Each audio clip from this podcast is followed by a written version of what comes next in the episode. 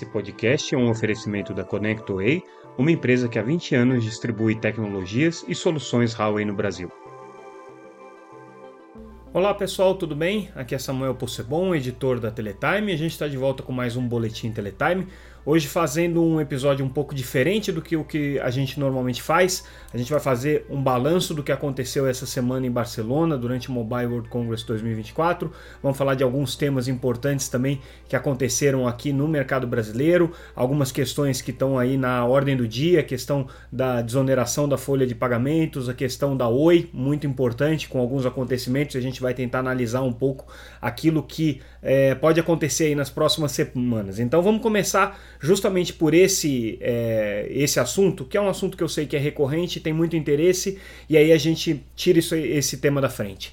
É, a questão da Oi está na seguinte situação, tá? É, a gente precisa agora aguardar a conclusão do processo de consenso no Tribunal de Contas da União. Ele tem data já para acontecer, como a gente havia colocado anteriormente. A expectativa é que é, esse processo no, no Tribunal de Contas termine é, por volta do dia 20 de março, mais especificamente no dia 23 de março. E a expectativa é que quando esse assunto for concluído lá, a gente vai ter questionamento sobre para onde que vai é, o futuro da Oi. Né? É, a gente sabe que nessa conciliação está é, em questão os bens reversíveis, está em questão as obrigações que a operadora tem como concessionária e que passariam a ser obrigações é, de autorizar os compromissos aí de autorizada, tem as questões todas relacionadas às pendências é, financeiras que a Oi teria com a Anatel e também o contrário, né, aquilo que a Oi está reivindicando na arbitragem que a Anatel teria é, em favor da Oi. É, então tudo isso está na mesa, né, mas ao mesmo tempo a gente tem a Assembleia Geral de Credores que vai acontecer agora no começo de março. A gente tem é, uma movimentação atípica nas ações da empresa, com uma sinalização de que talvez possa estar havendo um processo de tomada hostil, tomada de controle da operadora.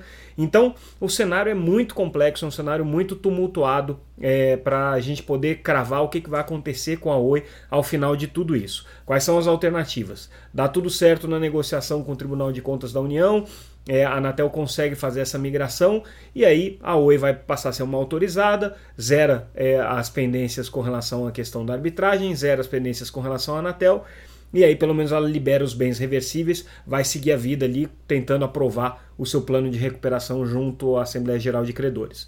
A Anatel não consegue chegar no entendimento com a Oi no dia 23 de março. Isso é uma possibilidade, isso é uma coisa que pode acontecer.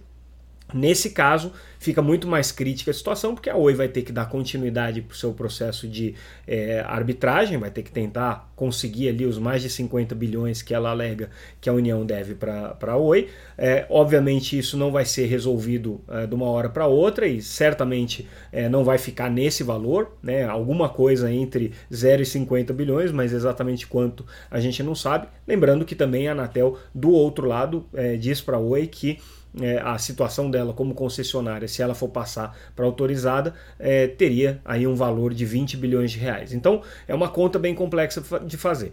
É, caso não haja aprovação é, na Assembleia Geral de Credores, obviamente o cenário da falência é um cenário é, que a Oi vai ter que lidar. Né? Então, assim, é uma, é uma situação que depende aí dessa Assembleia Geral de Credores ter é, o, o, um desfecho positivo como foi a primeira recuperação judicial, em que a Oi teve praticamente 100% da aprovação dos seus credores, só ficou pendente naquela ocasião a própria Anatel, né, por uma outra circunstância, a Anatel não queria correr o risco de fazer um acordo com relação às multas. E ainda tem isso, né, tem as multas né, que a Anatel, é, no final das contas, acabou é, não abrindo mão, o, a Advocacia Geral da União e a Oi fizeram um acordo em 2023 é, para acertar o valor dessas multas, elas ficaram aí na casa dos 7 bilhões de reais, 9 bilhões na verdade, se contar o que já foi depositado em juízo. E agora a Oi está tentando renegociar isso com a AGU novamente. Pouco provável que ela consiga, sim, o cenário é bastante é, é, é, incerto nesse aspecto mas é difícil que a AGU concorde com uma outra renegociação depois de já ter cortado mais de 50% daquela dívida originalmente. Então, tudo isso coloca a Oi numa situação complicada. A questão é, da tomada hostil depende, obviamente, da Anatel, depende do interesse da Anatel, e aí, no limite, caso haja falência da operadora, caso haja a inviabilidade da continuidade do, do, do funcionamento da empresa, é, o que a Oi vai ter que fazer é, é, entregar os pontos, né? E aí, muito provavelmente, a Anatel vai é, é determinar uma intervenção na empresa. Por que, que, o cenário da intervenção é muito ruim para o governo? Tá? Para a Oi, é, é, ela passaria a ser administrada pela União, mas no caso especificamente do governo é muito ruim porque o governo vai ter que assumir todas as responsabilidades e todos os deveres que a Oi tem hoje, o que é muita coisa. Vai ter que atender posto de saúde, vai ter que atender escola, vai ter que atender é, é posto da polícia, bombeiro, vai ter que é, dar é, garantia de serviço de telefonia fixa para empresas e pessoas, é, vai ter que atender orelhão, vai ter que atender, enfim, tudo aquilo que a Oi tem que fazer hoje, né, a União vai ter que fazer tendo estrutura nenhuma e a Oi tendo recurso nenhum para que aquilo possa ser viabilizado. Então vai ficar muito difícil. E aí, talvez a única alternativa seja o governo jogar os pontos e é, desenquadrar o serviço de telefonia fixa da categoria de serviço prestado em regime público, né? E aí ele não teria mais essa responsabilidade, não teria mais que assumir essa responsabilidade, mas a gente sabe que a telefonia fixa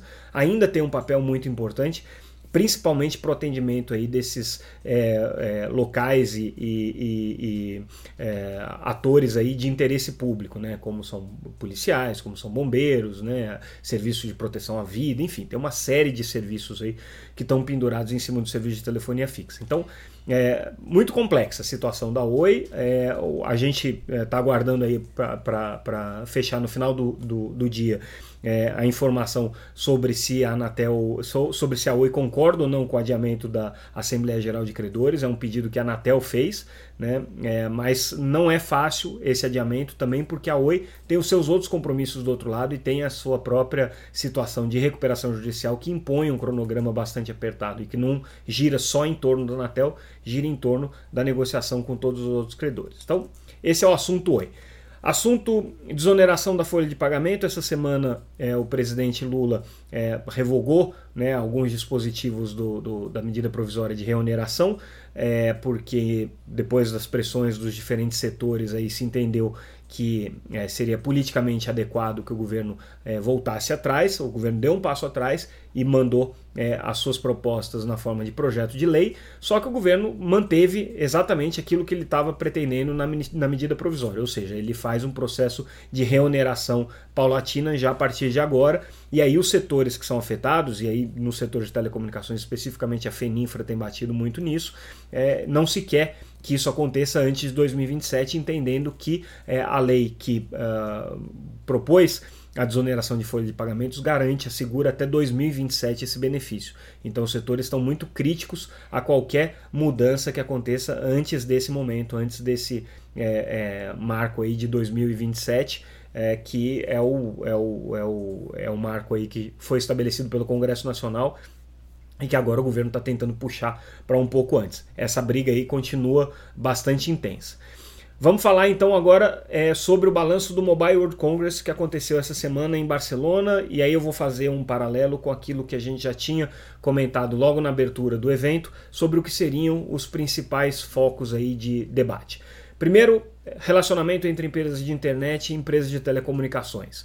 É, a gente já vem acompanhando nos últimos anos, já há muito tempo, é, esse, esse pleito das empresas de telecomunicações para que as empresas de internet passem a participar de uma maneira mais ativa nos investimentos na infraestrutura de rede de telecomunicações, compartilhar receitas com as empresas de telecomunicações, enfim, tornar esse ambiente, esse ecossistema digital um pouco mais equilibrado é, em favor das empresas de telecomunicações que alegam que hoje é, eles fazem grande parte dos investimentos, fazem é, a, a, tem que cuidar é, do funcionamento da rede, enquanto todos os serviços que têm agregado valor e que têm trazido é, recursos para esse ambiente da economia digital é, são direcionados para as big techs.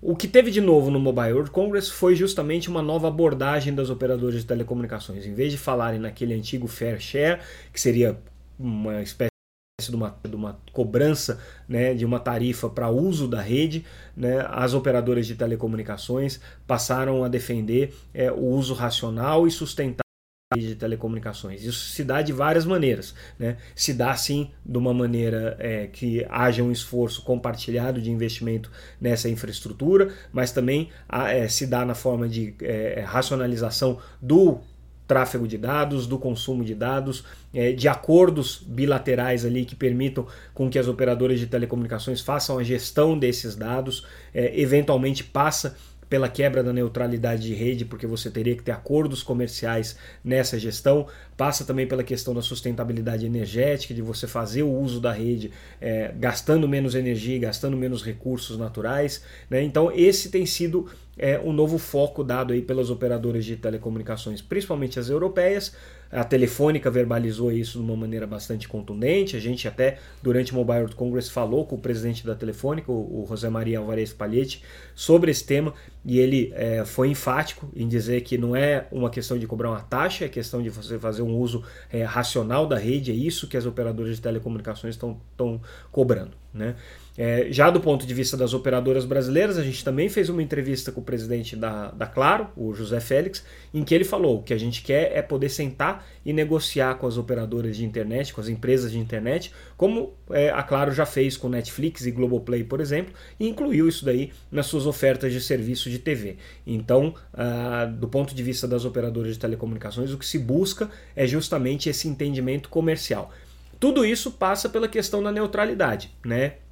O presidente da Claro, José Félix, falou justamente que é, o dispositivo da neutralidade de rede cria uma condição assimétrica de negociação, e isso foi reforçado pelo presidente da Anatel, Carlos Baigorre, numa fala que ele fez durante o painel ministerial que aconteceu lá em Barcelona, em que ele disse exatamente isso. É, o Marco Civil da Internet, quando estabeleceu é, o mecanismo da neutralidade de rede, é, criou uma situação de desvantagem é, na negociação entre empresas de telecom e entre empresas é, de internet. Criou uma, um privilégio é, para as empresas de internet nessa mesa de negociação, que na verdade não pode nem acontecer. Né? A neutralidade de rede impede que haja qualquer tipo de acordo ou negociação entre empresas de telecomunicações e empresas de internet no que diz respeito ao tráfego de dados. É, foi uma fala bastante enfática, o que indica o sentido de que talvez haja em algum momento uma discussão sobre esse dispositivo da neutralidade. O problema é que as empresas de internet estão justamente se apegando na questão da neutralidade. É, a Aliança pela Internet Aberta, AIA, que é representada pelo ex-deputado Alessandro Molon, diz sempre com muita ênfase de que é, a cobrança de uma taxa pela internet seria uma quebra de neutralidade de rede. Né? E o Molon foi um dos grandes defensores na época de é, votação e, e, e, discussão do Marco Civil da Internet, foi um dos grandes defensores do mecanismo da neutralidade. De qualquer maneira, esse debate já começou a render, é, pelo menos indicativos aí de é, é desdobramentos legislativos aqui para o Brasil. A gente teve uma, um posicionamento do deputado Reginaldo Lopes, que participou da comitiva brasileira a Barcelona, dizendo que vai apresentar um projeto de lei para tratar dessa questão. Esse assunto, de alguma maneira, já é tratado também no, deputado, no projeto do deputado João Maia. E o próprio ministro das Comunicações, Juscelino, Juscelino Filho, disse que vai apresentar também um projeto de lei no sentido de obrigar as empresas de internet a contribuírem com os fundos de universalização. Essa é uma, uma um encaminhamento é, não consensual dentro do setor, o governo quer isso, a própria Anatel defende que as big techs contribuam, por exemplo, com o FUST, mas de telecomunicações não querem que isso aconteça. Eles entendem que se. É, eu estou falando das grandes, tá? É, que se isso acontecer, é, é, muito provável que esses recursos acabem no tesouro e que você não mude nada na situação de assimetria competitiva que existiria hoje. Já as pequenas é, empresas de internet, representadas principalmente pela Brint e pela Telcomp, têm sim o entendimento de que talvez a contribuição para o FUSH seja o melhor caminho. Né? Então a gente ouviu de alguns atores aí do mercado de telecomunicações de pequeno porte é, justamente essa defesa. utilizar os recursos é, do FUST para universalizar a internet, universalizar o acesso, e seria importante que as Big Techs contribuíssem para isso. Então, esse foi o resumo do que aconteceu em relação à questão da internet, do relacionamento entre as operadoras de comunicações e as empresas é, de, de internet. Mas teve muito mais coisa discutida durante o Mobile World Congress, e um dos principais temas foi a questão da rentabilização do 5G. Basicamente, ninguém está ganhando dinheiro com 5G hoje. Todas as operadoras estão muito preocupadas sobre como fazer com que esse crescimento da base, que está acontecendo, é, o crescimento dos investimentos, que também está acontecendo, reverta uma tendência de é, é, decréscimo das receitas é, e de redução das margens das empresas de telecomunicações, o que também está acontecendo. Então, a grande preocupação é como ganhar dinheiro com 5G, como que as operadoras conseguem é, ganhar dinheiro com 5G. E aí tem alguns caminhos que aparecem.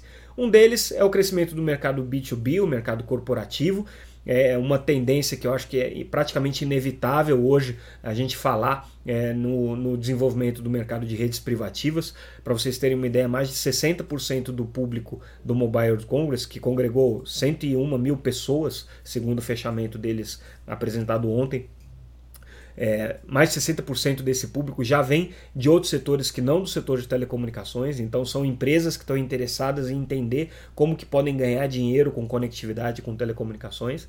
É, um outro caminho, que é o caminho que as operadoras estão abraçando de uma maneira muito enfática e parece que ganhou um momento é, bastante relevante aí de um ano para cá, quando a ideia foi lançada, é o caminho do Open Gateway, ou é, você conseguir criar um protocolo e um padrão é, de compartilhamento de APIs, que são é, interfaces de aplicativos, né, para que as diferentes redes das operadoras de telecomunicações possam utilizar as mesmas soluções tecnológicas desenvolvidas por é, empresas digitais que vão é, utilizar os atributos da rede das operadoras de telecomunicações para desenvolver novos serviços. É, são é, como se fossem softwares que conseguem é, entender o que tem de informação na rede de telecomunicações, como trabalhar aquelas informações das redes de telecomunicações e a partir daí é, você gerar novas oportunidades de receita. Por exemplo, é, mecanismos ali de autenticação de usuários,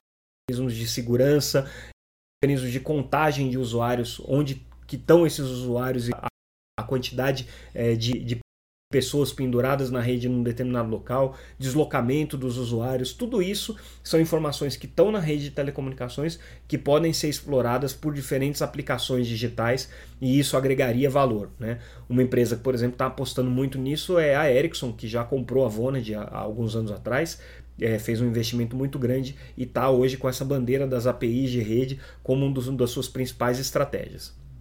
O outro caminho é o caminho da evolução das redes é, de 5G, seja para o 5G Advanced, né, ou seja para o 5.5G, o que envolveria mais capacidade para atender justamente o mercado corporativo. Essa é a grande aposta, por exemplo, da Huawei. Né? A Huawei tem hoje é, trabalhado na linha de convencer as operadoras de telecomunicações de que essa migração é possível, ela não custa mais e ela vai trazer muito benefícios é, de utilização da, da, infraestrutura de 5G é, que vão abrir principalmente caminho aí no mercado corporativo. Né? E existe também é, a questão da simplificação das operações. Né? Hoje as operações de telecomunicações estão cada vez mais complexas, com mais sistemas embarcados, é, mais dificuldade de você conseguir integrar diferentes vendors, diferentes soluções, e aí muitas operadoras apostando aí em alternativas para você conseguir criar camadas que simplifiquem as operações das redes de telecomunicações justamente para se desenvolver essas aplicações corporativas. E aí é onde a gente entra com talvez o grande tema aí do evento desse ano, que foi inteligência artificial, Todos os stands colocavam inteligência artificial, colocavam que os equipamentos tinham inteligência artificial, é, a gente via aquilo é, espalhado em tudo que é canto. É, tem que separar um pouco o que, que de fato é uma, uma, um trabalho no sentido de desenvolver é, inteligência artificial em cima das redes de telecomunicações e o que, que não é só aproveitar aquilo que já existia antes, quando a gente falava de machine learning, quando a gente falava é, de big data, quando a gente falava é, de cloud, né, que obviamente são elementos fundamentais e importantes para o desenvolvimento da inteligência artificial é, mas que não, não, não, não são é, é, de maneira completa inteligência artificial quando a gente fala é, das engines de é, inteligência artificial generativa, por exemplo, é, dos, dos recursos de, de desenvolvimento de redes neurais e tudo mais. Bom, o fato é que inteligência artificial estava em tudo que é canto ali, E a gente viu alguns movimentos importantes da indústria. Criação de algumas associações para padronizar, tentar fazer com que os algoritmos de inteligência artificial, as engines de é, inteligência artificial, entendam a lógica do mercado de telecomunicações é, e façam um aprendizado de máquina é, dedicado para essas redes de telecomunicações, para evitar erros, evitar alucinações né, e outros problemas que as, as, as redes neurais de é, inteligência artificial acabam tendo e que, se acontecessem no ambiente de telecomunicações, poderia ser o caos. Né? Então, é, você treinar inteligência artificial para entender o mercado de telecomunicações e poder agir de maneira a prever problemas, a antecipar estratégias, antecipar recursos, é, posicionar é, é, os recursos da rede né, e, de alguma maneira, fazer com que as operadoras de telecomunicações se otimizem com esses recursos de inteligência artificial. Então, essa foi uma tendência que a gente viu é, em vários momentos no, no evento.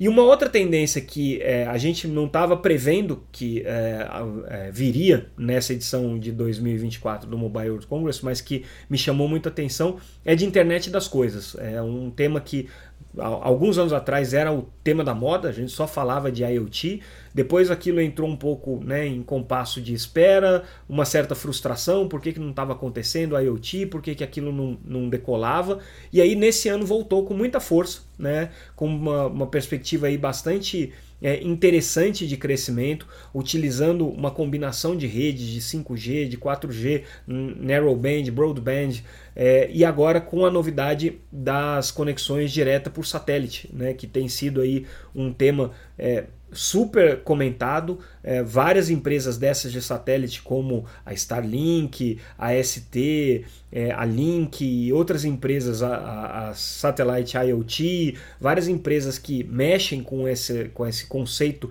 é, de é, internet das coisas via satélite, participando do evento. Fora as tradicionais operadoras de satélite que estavam lá também, é, a Spasat, que inclusive apresentou aí uma, uma, uma parceria com a Telebrás para desenvolver é, capacidade para a Telebrás aqui no Brasil, a SES com um foco muito grande na questão do backhaul, né, com uh, provimento de capacidade de satélite para empresas de 5G, a Intelsat participando do evento também, é, várias outras empresas de satélite participando né, e, e esse, esse casamento, essa aproximação entre os satélites e os operadores de telecomunicações parece que está ganhando corpo, está ganhando velocidade.